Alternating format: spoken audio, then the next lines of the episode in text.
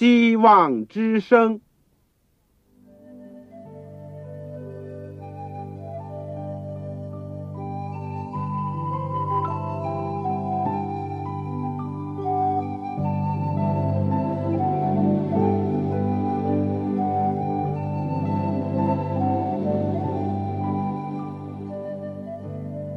各位听众朋友，各位弟兄姐妹，欢迎您收听信徒培训这个节目。教会的兴旺，不单表现为人数众多，更要求教友的素质好。为了使教会真正达到人丁兴旺，又灵性健壮，希望之声特别为广大的信徒制作了信徒培训这个节目，满足主内同工同道的需要。信徒培训由黄牧师主讲，将有多种课程推出，欢迎弟兄姐妹们踊跃参加。下面我们就把节目时间交给黄牧师。各位亲爱的弟兄姐妹，各位组内的同工同道，以及收音机旁边的听众朋友，你们好，我是旺草，很欢迎你们收听我们希望之声的信徒培训的节目。我们感谢主。又有机会在空中能够见面，而且一起可以学习上帝的话语。这个时期以来，我们是在研究保罗的书信。大家是不是记得保罗在新约二十七卷的圣经里面，他写了多少书信啊？有十三卷，是不是啊？或者如果连希伯来书的话，就是有十四卷。也就是说，一半的新约圣经。都是上帝借着使徒保罗的手而写成的，而书信呢，又是整个新约圣经的一个可是，在形式上和旧约有很大的不同之处。我们首先研究的是加拉太书，我们今天开始呢，要学习罗马书。我们说呢，罗马书。这个和加拉太书有很多相似的地方，而且呢，主题也非常的接近，就是论到基督的救恩。加拉太书甚至于似乎是罗马书的一个缩影本。我们说，虽然罗马教会和加拉太教会的背景有所不同，但是他们所论述的都是讲到上帝的救恩。和因信称义的道理，所以我们学完了加拉太书呢，我们紧接着就是学这个罗马书。在我们学习之前，让我们一起诚恳的祷告。亲爱的天父，我们为着过去的岁月，你给我们有机会学习你的话语，特别是保罗的书信，我们感谢你。我们也为着今天，我们继续学习罗马书，我们恳求你赐给我们天上来的信息和亮光。我们恳求你差派圣灵进入到我们的内心，把我们引导到真理当中去，使我们能够更多一点的认识你是多么的爱我们。你在基督里面已经把无穷的福分和应许。赐给了所有信你的人，让我们时常存着感恩的心、赞美的心和谦卑的心与你同行。而在今天，当世界上许许多多的人还生活在没有盼望、生活在空虚混沌当中的时候，愿你接着我们这些卑微的人，成为你手中的器皿，能够把福音传出去。能够照亮这个世界，照亮各个角落。主啊，我们愿意来到你的面前，成为你的学生。求你教导我们，也求你改造我们，让我们在基督里面天天的更新，一直能够焕然的建筑的圣面。今天恳求天父特别的赐福给我们在收音机旁边的所有的父老。兄弟姐妹和我们的朋友，让我们同盟天恩，让我们都受到圣灵的光照，垂听我们的祈求和感谢，是奉主耶稣基督的圣名，阿门。弟兄姐妹或者朋友们，你手边有圣经的，请你先打开到罗马书，你看看罗马书有几章啊？十六章是不是啊？我顺带讲一讲，如果在我们朋友当中有人很想学习圣经，很想听我们的课程，但是苦于没有圣经或找不到一本圣经的话，那么。请您赶快来信告诉我。你说我需要一本圣经，使我可以更好的学习上帝的话语。来信呢，请寄香港邮政总局信箱，香港邮政总局信箱七六零零号，或者是三零零九号，七六零零号，或者是三零零九号。信封上写“望草收”。望就是我们希望之声的望，潮就是潮水的潮。当然要写清楚你自己的姓名、回邮地址和邮编的号码。我就请童工尽快的设法为你提供一本免费的圣经，免费的圣经。如果你有传真机的话，也欢迎你使用我们的传真服务。我们的号码是八五二。八五二二四五七六零一九二四五七六零一九，好了，在我们学习圣经之前呢，我想我先跟大家做一点提议，就是说，今天我们只是会讲到罗马书的概论，我们以后呢才会进入到罗马书的正文。不过，我希望每位弟兄姐妹能够用点时间，把罗马书呢从头到尾读一遍。我相信大家都记得了，是不是啊？我刚刚已经讲过，目前的罗马书分章呢一共是十六章，不算太多，用两个钟点左右呢就可以从头到尾仔细的读一遍。我想，这不等于你过去没有读过。只是在我们开始研究这卷圣经之前，这样做呢，会对我们有好处。正因为很多人认为罗马书是保罗书信当中最深奥的一卷，也是篇幅最长的一卷，也有人认为正是这个缘故呢，这个罗马书放在保罗书信的第一卷，这是很恰当的，因为。罗马书的中心是讲到救恩和因信称义的道理，这是信仰的入门，又是信仰的基础。而正因为它的篇幅比较长，也比较深奥，所以我建议呢，不单单要读一次，要读两次、三次，而且其中有一些呢，要好好的、仔细的读，而且我建议。在你读圣经的当中呢，至少有一次，就是一口气从头到尾读完它。这样呢，你在读的时候呢，可以找出这个作者的思想发展的路线。而且随着多次的阅读呢，我们就会对内容有比较深入的了解。同时，我想，如果你有其他的翻译本呢，也可以拿来参考。如果你能够念英文的话，也可以找一两个不同的英文的版本来读，这样对研究会有更大的好处。如果你是采用这个 ASV，就是 American Standard Version，美国标准本这个版本的话呢，它会和原文，也就是新约圣经的希腊原文呢更加接近。当然，如果你有希腊文的圣经，又懂一点希腊文的话呢。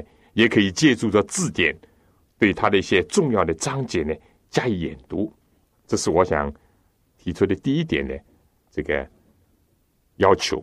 第二呢，就是在研读这卷书信的时候呢，牢牢的记住，这卷书是属于保罗书信当中的论救恩的部分，这就是它的主题。因为记住这个呢，会对我们的研读有很好的帮助和提醒。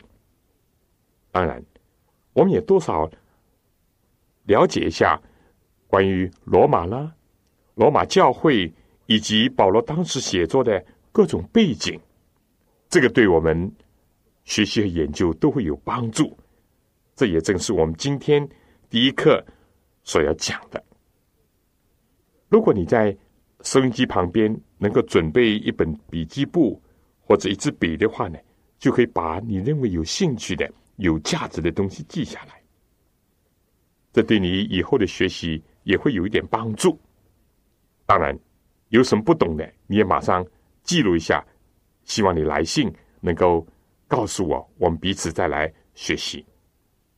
再下面一点呢，就是我们在研究书信正文的时候。我们基本上会提到一下这卷书信的大纲、分段，甚至于小的段落等等。我们会逐个的做一些分析，非常会帮助我们记忆，也会看见书信的一个次序以及它的逻辑的关系，或者它的发展。这个对我们更好的领略书信的信息是有益的。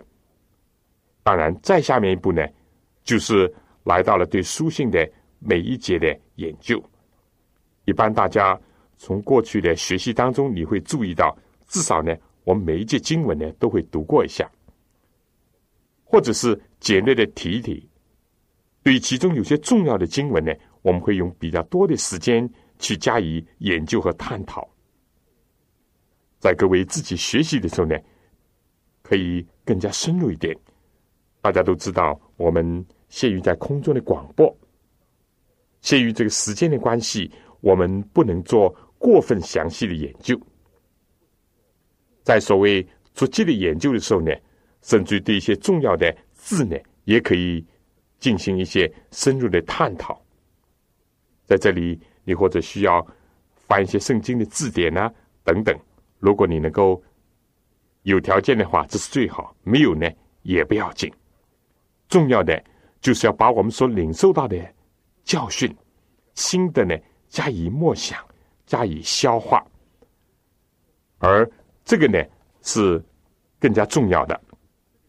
当然，我们在学习研究之前，我们必须要祈求圣灵的光照，也要用点功夫，把主的道存在心里，贯彻在生活工作当中，这样你就达到研究圣经的。第一个主要的目的，但是我说，我们研究学习圣经还有第二个重要的目的是什么呢？就是要去帮助其他的人，把福音传给还没有听到上帝救恩的人，把人能够带到基督面前。这就是我们学习圣经的第二个重要的功能了。我想呢，在我。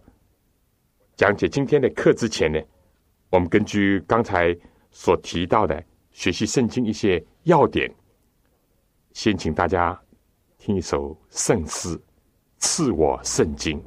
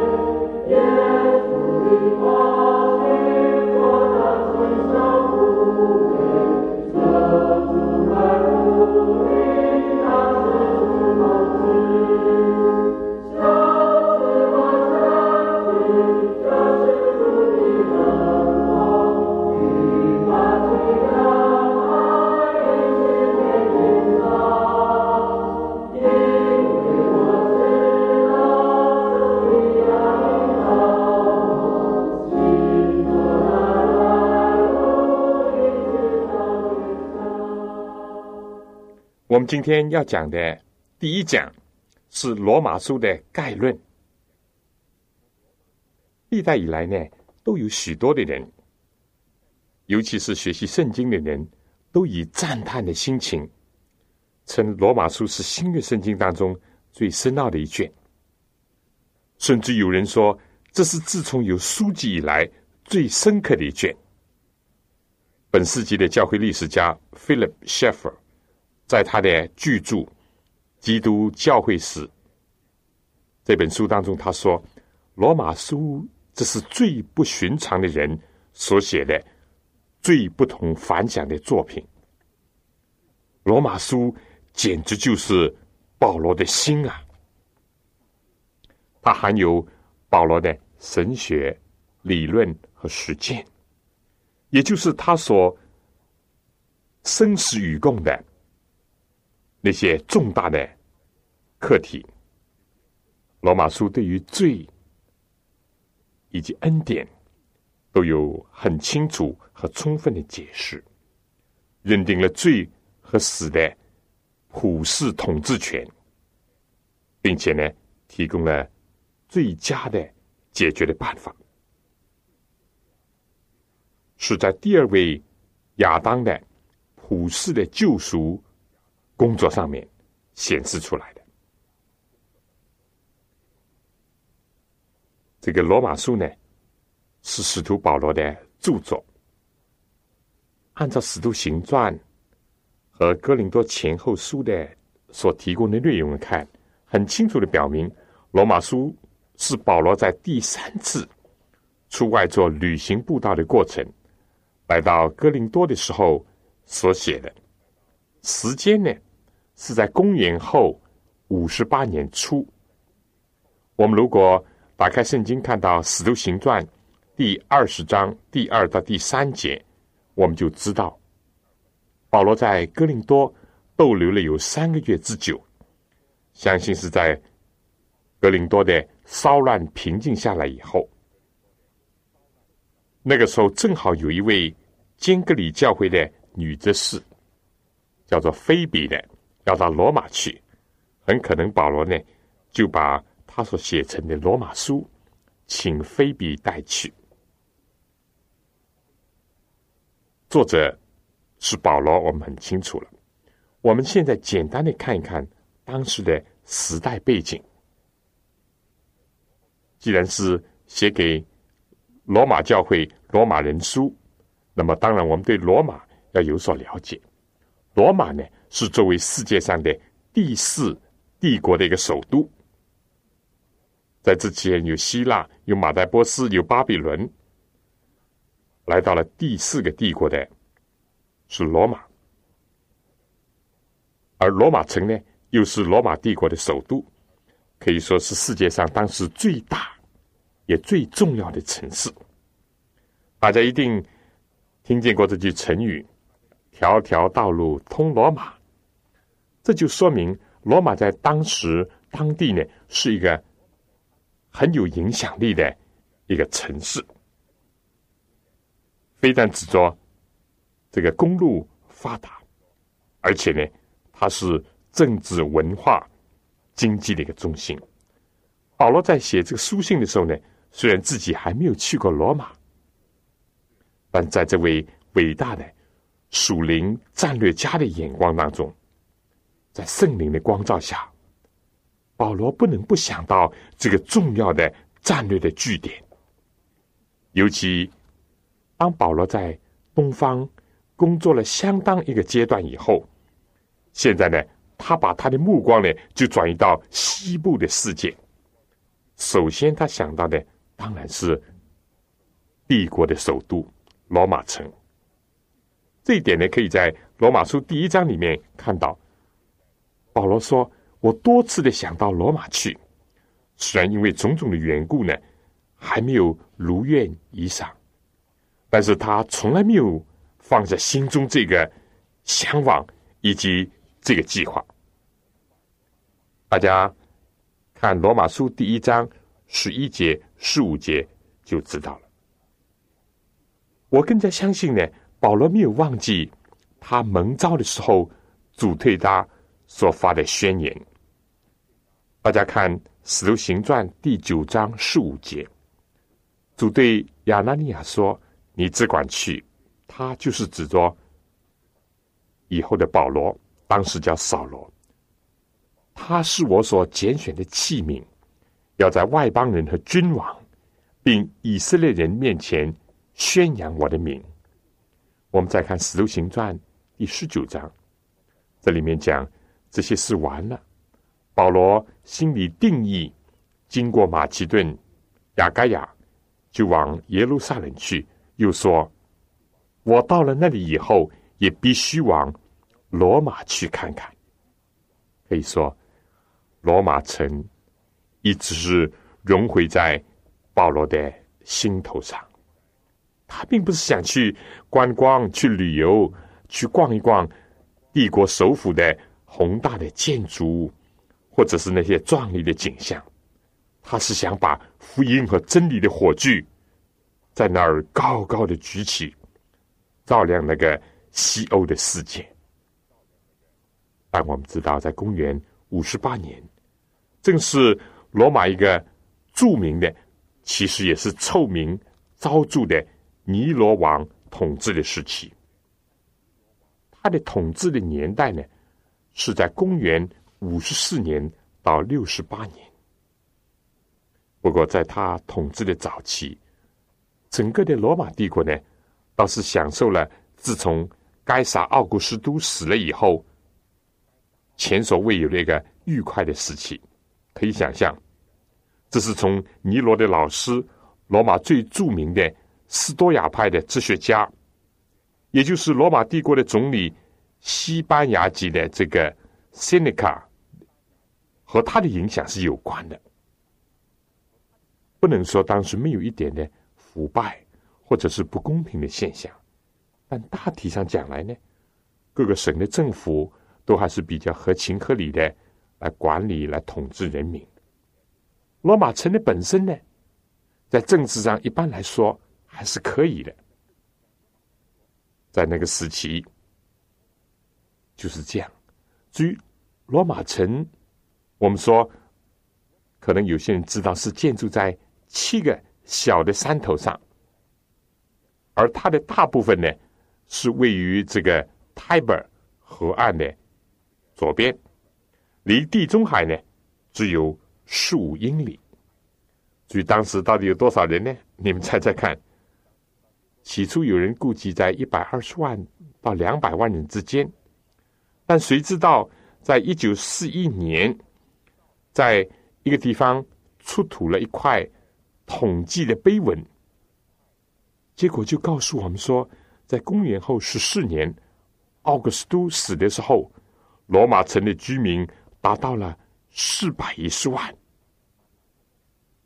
是不是有点夸张？我不敢讲，但总之呢，都会在两百万以上的人口之多，可见呢。这是一个人烟稠密的大都会。当然，我们知道大城市也就带来了人口过于集中所常常具有的现象：贫富不均啦、阶级矛盾啦，都发生。我们知道，当时罗马是一个奴隶制的社会，奴隶主、自由民和奴隶之间的冲突。还有就是社会道德的风气受到了这个奴隶制度的恶毒的影响，体力劳动呢被人轻视，被人认为这只是奴隶所要做的，甚至于这个艺术方面的劳力呢都被认为是低下的，与那些只占人口百分之这个五十的所谓的自由民呢。尤其是那些贵族的历史学家论到，他们说，他们除了当天的这个饭和这个菜，以及马戏院当中那些玩意儿和这个角斗场上的野蛮的刺激以外，是完全无所祈求。这就在一个强大的帝国在繁荣的大都市后所隐藏着的潜伏的危机和深刻的矛盾。当时罪恶盛行，而且呢，显出一个特色，就好像是今天的纽约以及类似的大都会呢，都会发生的。当时在罗马城里，各国各族的人都有，但每种人呢，都把自己种族的一连串的罪恶呢，也都带了进来。在这些外来人当中，有一部分是犹太人。不少是在公元前六十三年，就是彭贝攻陷耶路撒冷以后，带到罗马来的俘虏，许多人都做了奴隶。但是由于犹太人有他们自己的民族的风格以及信仰，所以结果虽然是被主人讨厌，反而呢得到了释放。当时在罗马城里。有为数不少的犹太人，一度由于他们在城里不断的闹事，格老丢皇帝就把他们赶出境外。但是在尼罗的统治时候呢，又有大批人回来哦，甚至在罗马城里面有十个以上的犹太的会堂，其中当然有的是富有的，有势力的，但是呢，大多数都是贫苦的，做摊贩的。再简单的讲讲，罗马当时的宗教又是怎么样呢？这我们也必须要知道的一个背景。我们说罗马呢，原来是一个多神的一个宗教，但是到了那个时期呢，多神教普遍的被人轻视，这样广大的群众呢，就很容易接触到各种外来的宗教。我们知道，在罗马。他们本来是信奉埃及的神明，这个 Isis 和这个 Serapin，在那里呢有供奉这些神明的庙宇，当然更加有供奉太阳神 Mithra 的纪念碑。虽然这个尼罗皇帝自己呢还敬拜这个叙利亚女神雅斯塔洛，这是一个荒淫的女神。不过，所有这些这个宗教在当时都不十分的兴旺。相反的，犹太人所宣扬的一神论，尤其是他们的生活方式以及严守安息日、不和其他的人掺杂，一方面呢固然引起罗马人和一些异教邻居的憎恨和轻视，但同时呢，却吸引了人。在他们的宗教里面看到了他们的长处，所以在犹太人的会堂当中，就逐渐的不断的出现一些外邦人，他们用欣赏、同情的眼光来看待犹太人，甚至追随犹太人宗教。在这些敬畏神的人当中呢，就为日后基督教的传播呢，预备了良好的。土壤，而当时罗马人虽然主要是用拉丁语，这又是另外一个重要的方面，我们要知道的，就是罗马是用拉丁文的，但是由于希腊文化的影响，他们当中的大多数人，尤其在首都居住的人呢，都能够懂得一些希腊文、希腊语，所以罗马书呢，就是用希腊文所写的。我想呢，这个讲到现在呢，我主要只是把罗马的一些简单的时代、历史、文化、宗教的背景呢，简单的介绍了一下。我们要记得，基督教就是在这样的一块土地当中成长壮大的，而耶稣基督呢，也就是在罗马帝国所统治的。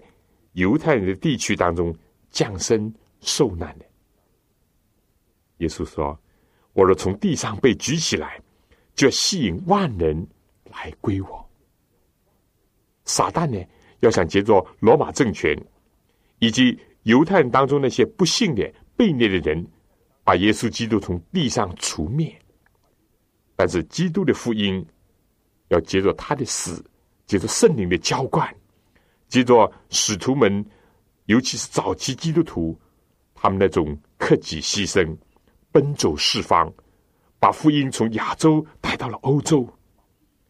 今天，上帝要接着保罗写出罗马书，把福音的真光要照亮那个黑暗的地区，以及去满足许许多多等待福音真光的人。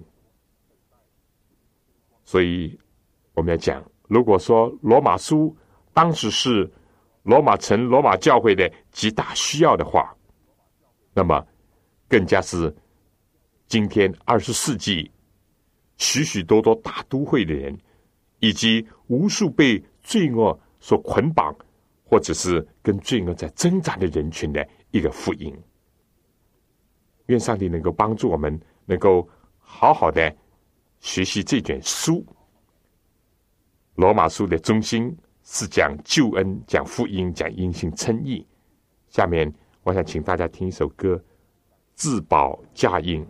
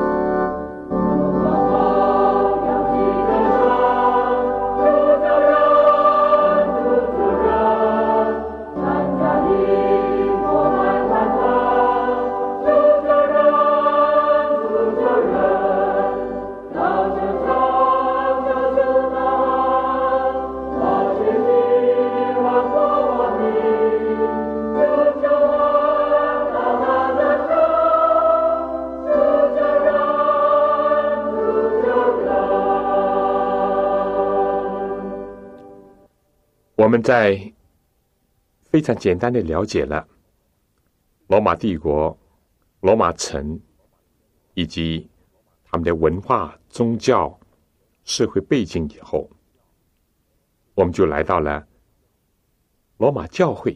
因为罗马人书呢是写给罗马教会的，那么它的起源是什么呢？基督教在什么时候就传进罗马的呢？我们应当说。实在是没有办法肯定答复这个问题。不过我们知道，当保罗写这卷罗马书的时候呢，罗马的会众一定已经存在了很多年，因为保罗曾经在罗马书第十五章二十三节这样讲：好几年来呢，他都想去探望他们。在十五章第十四节，保罗又说：“弟兄们，我自己深信你们是蛮有良善。”充足了诸般的知识，也能够彼此的劝解。从这里看来，保罗在写罗马人书的时候，在罗马城里的基督教会看来不像是一个新进组织的，或者甚至是没有组织的一个团体。不一定说那个规模很大，但至少呢有相当的基础。实际上呢，保罗还指望着把罗马城的教会。作为一个据点，扩展福音的工作，而且一直要推展到西班牙去。如果我们再参考罗马书第十二章的话呢，似乎在这个教会里面已经有了相当的组织和分工，有做执事的、教导人的、说预言的等等。那么，关于罗马教会的起源问题呢，一般有这个三种看法。第一点呢，就是所谓罗马天主教的观点，认为这个教会是彼得所建立的，但是历史的证据并不支持这种讲法，绝不能证明像他们所讲的那样，彼得在罗马逗留了有二十五年之久。实际上，我们知道，在耶路撒冷举行大会的时候，彼得还在那里。可以看这个《使徒行传》第十五章就知道了。而且新约里面呢，也没有任何一卷书明确的提到彼得曾经到过罗马。唯一的是在彼得前书第五章十三节，一个可能的暗示的一个说法，但这也不是绝对的。这里说，在巴比伦与你们同盟拣选的教会问你们安。有人说，这个巴比伦就是暗指着罗马。这个呢，首先已经是假释了。就算万一是成立的话，我们又讲，如果彼得作为教会的柱石，他逗留在罗马城，甚至复制教会工作的话，保罗写书信怎么会一句都不提到他呢？这是一个很奇怪的事情，你说是不是？所以，为了要故意的制造教皇权势的神圣，而一定要说彼得在罗马住了很长的时间，而且。缔造了罗马教会，这种讲法呢是站不住脚的。而且近年来呢，许许多多罗马天主教的学者呢，也已经放弃了这个说法。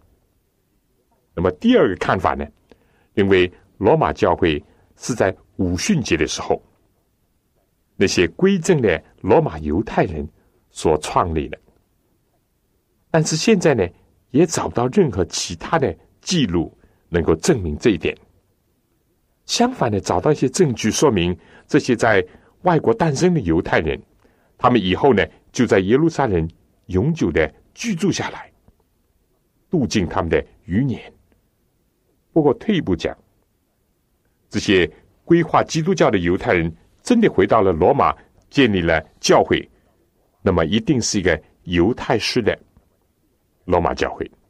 但从书信里面看到，组织罗马教会的。固然是有一些犹太人，但多数是外邦人。所以有人讲，与其这样讲呢，倒不如说是哥尼流家里的人，因为哥尼流呢是意大利人，罗马的百夫长。这个他把救主的好信息呢，介绍给外邦人，带回到罗马去。这样讲呢？或许还合乎情理，而第三种讲法呢，可能是比较最合理的一种说法，就是保罗在东方所建立的教会当中，有一些人来到了罗马定居，当他们彼此碰头的时候，大家都是一个信仰，他们就在一起聚会，也可以说罗马教会呢，就从那儿创立了。因为我们知道，在东方的各省，比如说安提阿拉、以弗所、哥林多等等，都有许多的基督徒，而且他们和罗马的首府呢，一定会有很多的交通来往的。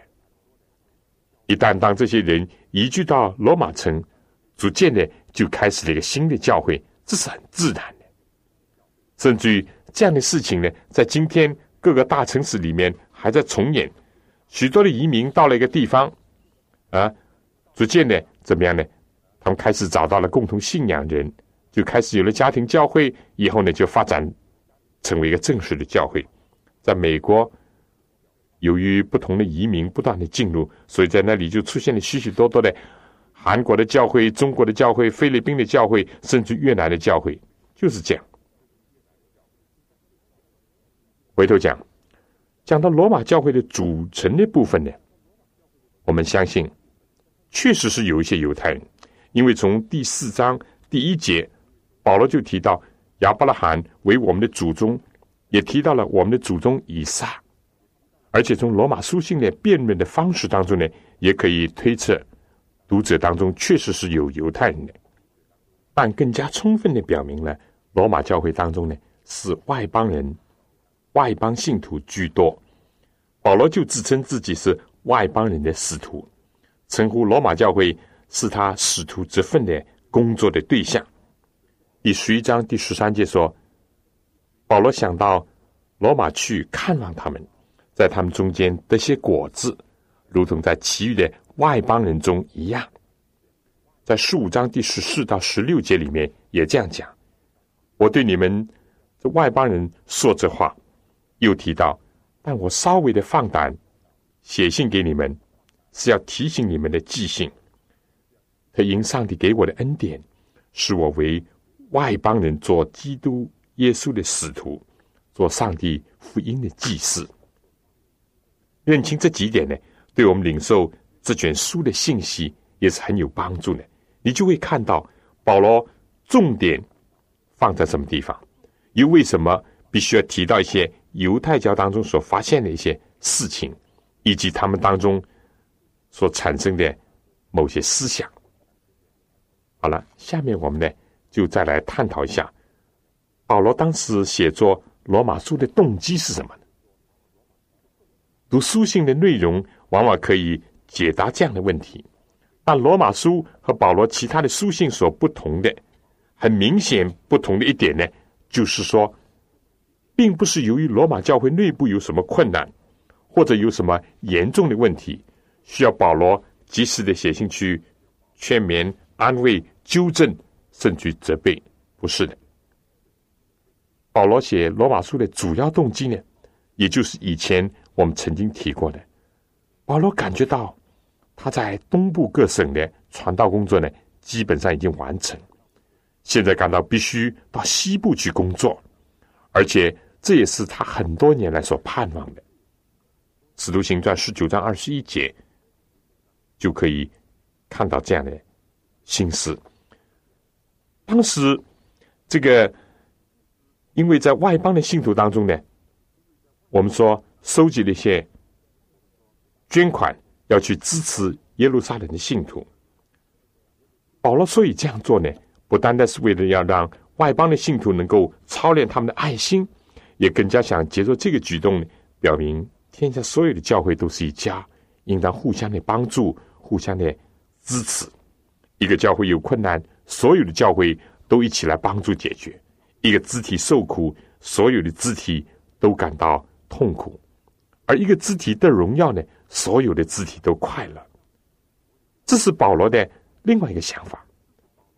第三个想法呢，保罗是想借着这样做呢，能够使得犹太的信徒、外邦的信徒之间的关系能够更加的和谐、更加的密切。对保罗，所以以他个人来讲，当时他就把这个捐款呢，想带到耶路撒冷去。去了以后呢，他说他想到西班牙去，在这个远征西班牙的时候呢，他要在。罗马停留，可以探望那里的教会，而且希望呢得着那里教会的支持。在这样的时候，他知道菲比一位女执事呢要到罗马去，他就利用了此机会，先和罗马教会呢有所沟通，把他将来的计划和打算呢都告诉他们。而同时，我们知道保罗身边也正好有一位叫德丢的这个文士。保罗就口述，德丢就笔记。我们看罗马书十六章二十二节呢，就知道写作这个书信的这个时间、动机和这个当时的一些条件。因为在这里，的丢呢，甚至加上了他自己的问候，这可以说是保罗写作罗马书的动机了，也就是静音。但是如果再讲的具体一点，保罗为什么要写这卷罗马书呢？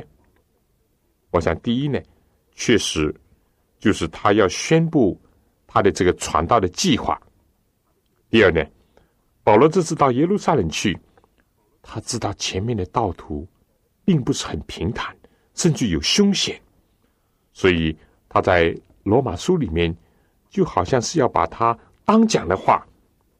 要把他一生信仰的中心和心得体会都全盘没有保留的，要传留给后代的教会。所以有人甚至认为，这好像是在写遗嘱那样的一种心情，要把福音的本质做一个妥善的交代。再说第三点呢，这保罗鉴于在其他外邦城市教会工作的经验，就是由于犹太教各里派的骚扰和破坏，以及他们的影响，甚至于对保罗多加毁谤，他也非常担心这样的势力呢会蔓延到罗马城，会玷污那里的教会，甚至会败坏那里的教会。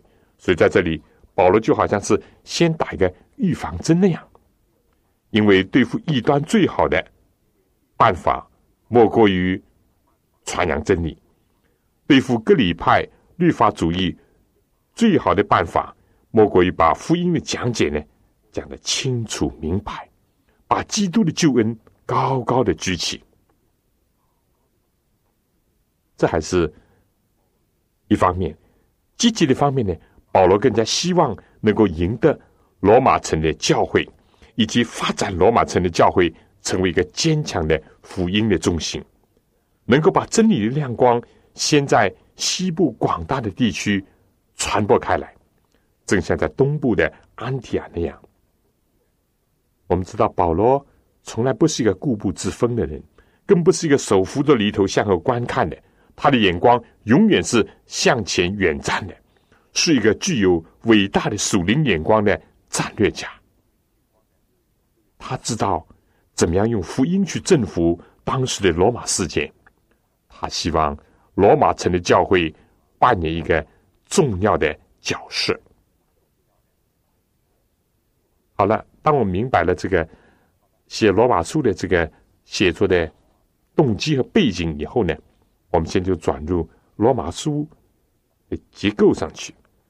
我们先来简单的把罗马书信呢分析一下。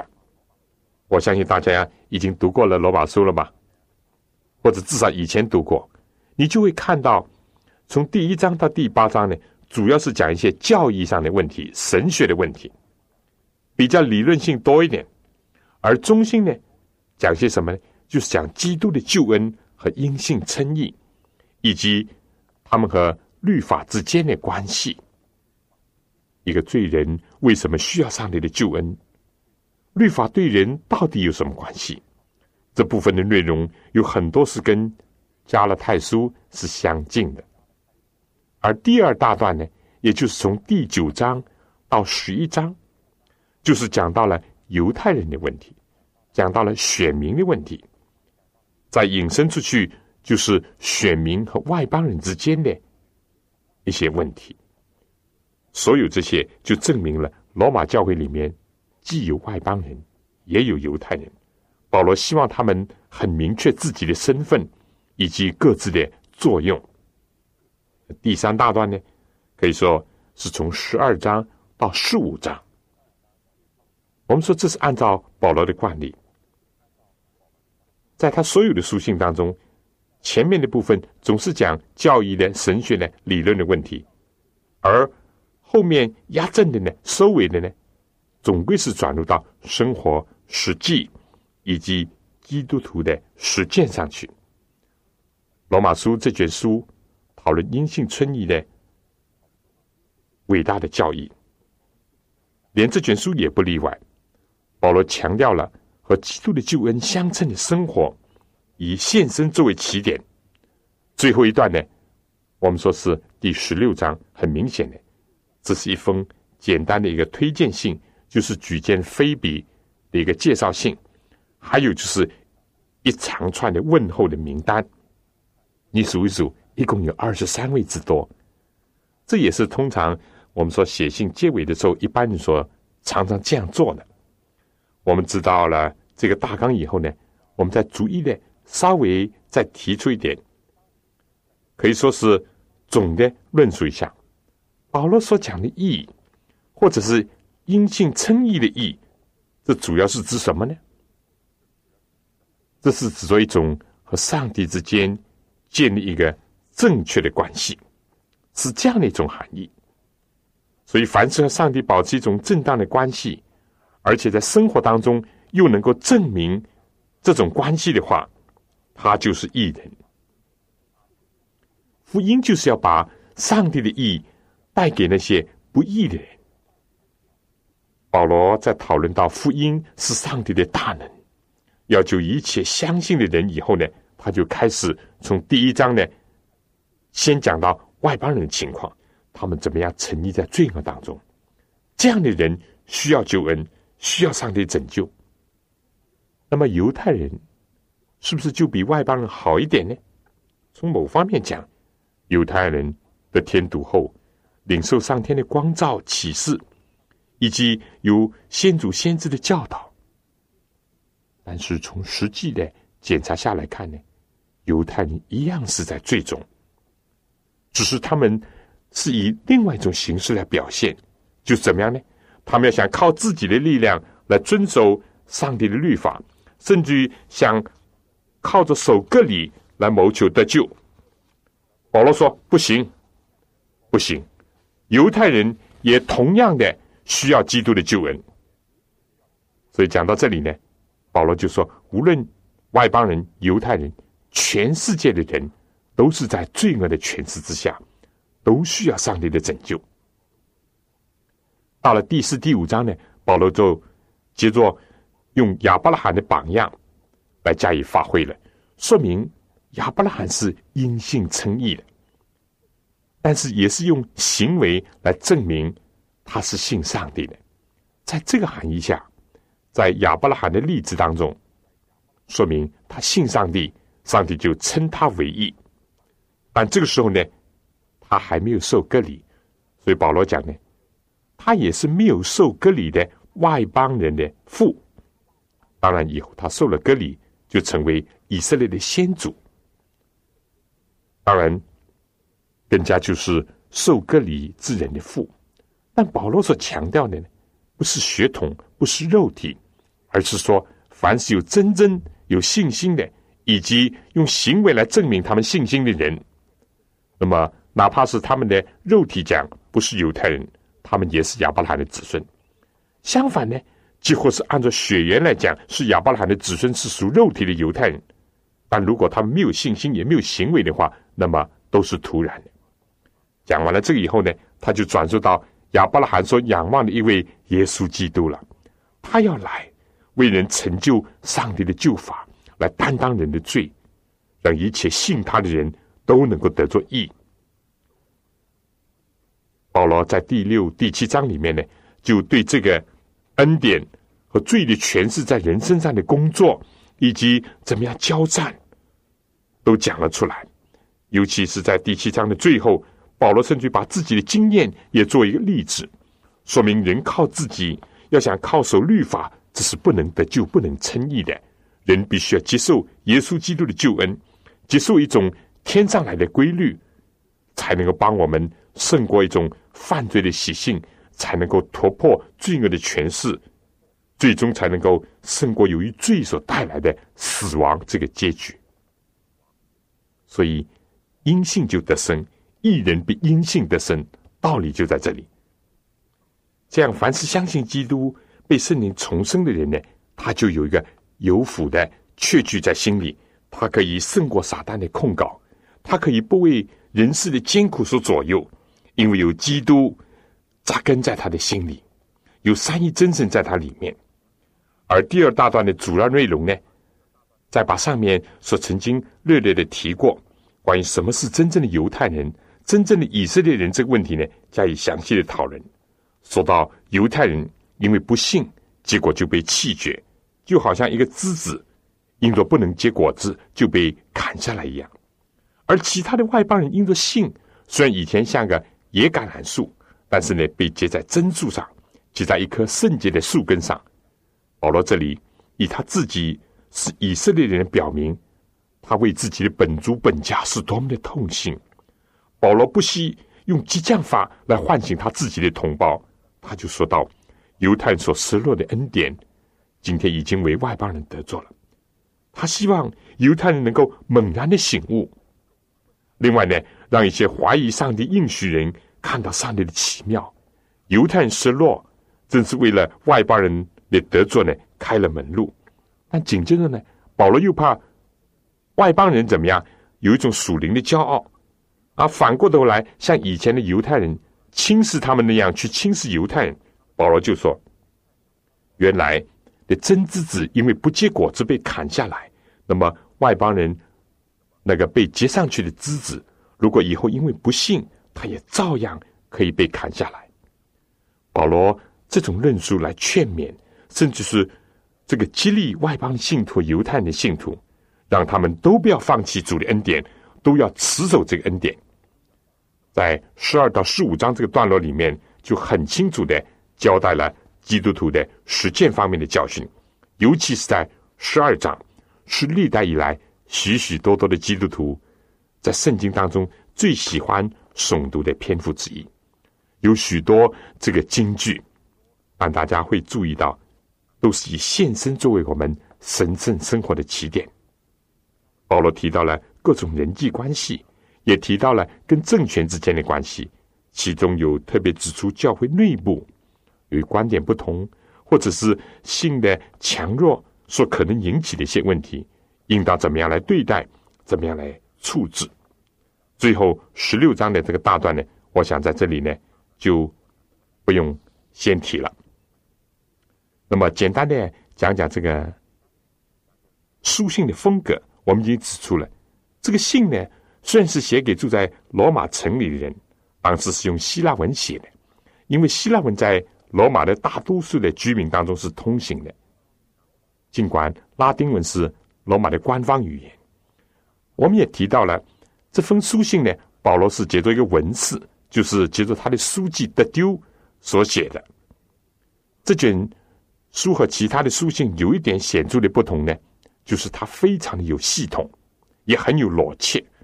如果真正的说呢，这个函件跟书信有什么不同的话呢？那么罗马书称得上是一封超越一般函件的、更加正式的、有结构的一封书信。它的文字呢非常的简洁而且锐利，它的语句呢非常的通顺流畅，甚至整个篇幅显得非常的堂皇、气势澎湃。另外呢，它虽然不是一个系统神学的教科书。但是对于救恩、对于福音、对于罪、对于律法，都有非常强劲的、透彻的这个论述，而且联系了历史、人类和保罗自己的心得体会和经验，所以这本书是非常重要的一卷书。我想今天呢，我只是提醒大家能够注意到这些罗马书的一些背景。引起我们学习罗马书的兴趣，以及做一些必要的准备。愿上帝能够帮助我们。同时呢，希望你能够把罗马书从头到底好好的读一读。好了，这个今天时间就差不多了。希望你能够来信给我。如果你需要一本圣经的话，就请你赶快写信来。下次同样的时间再见。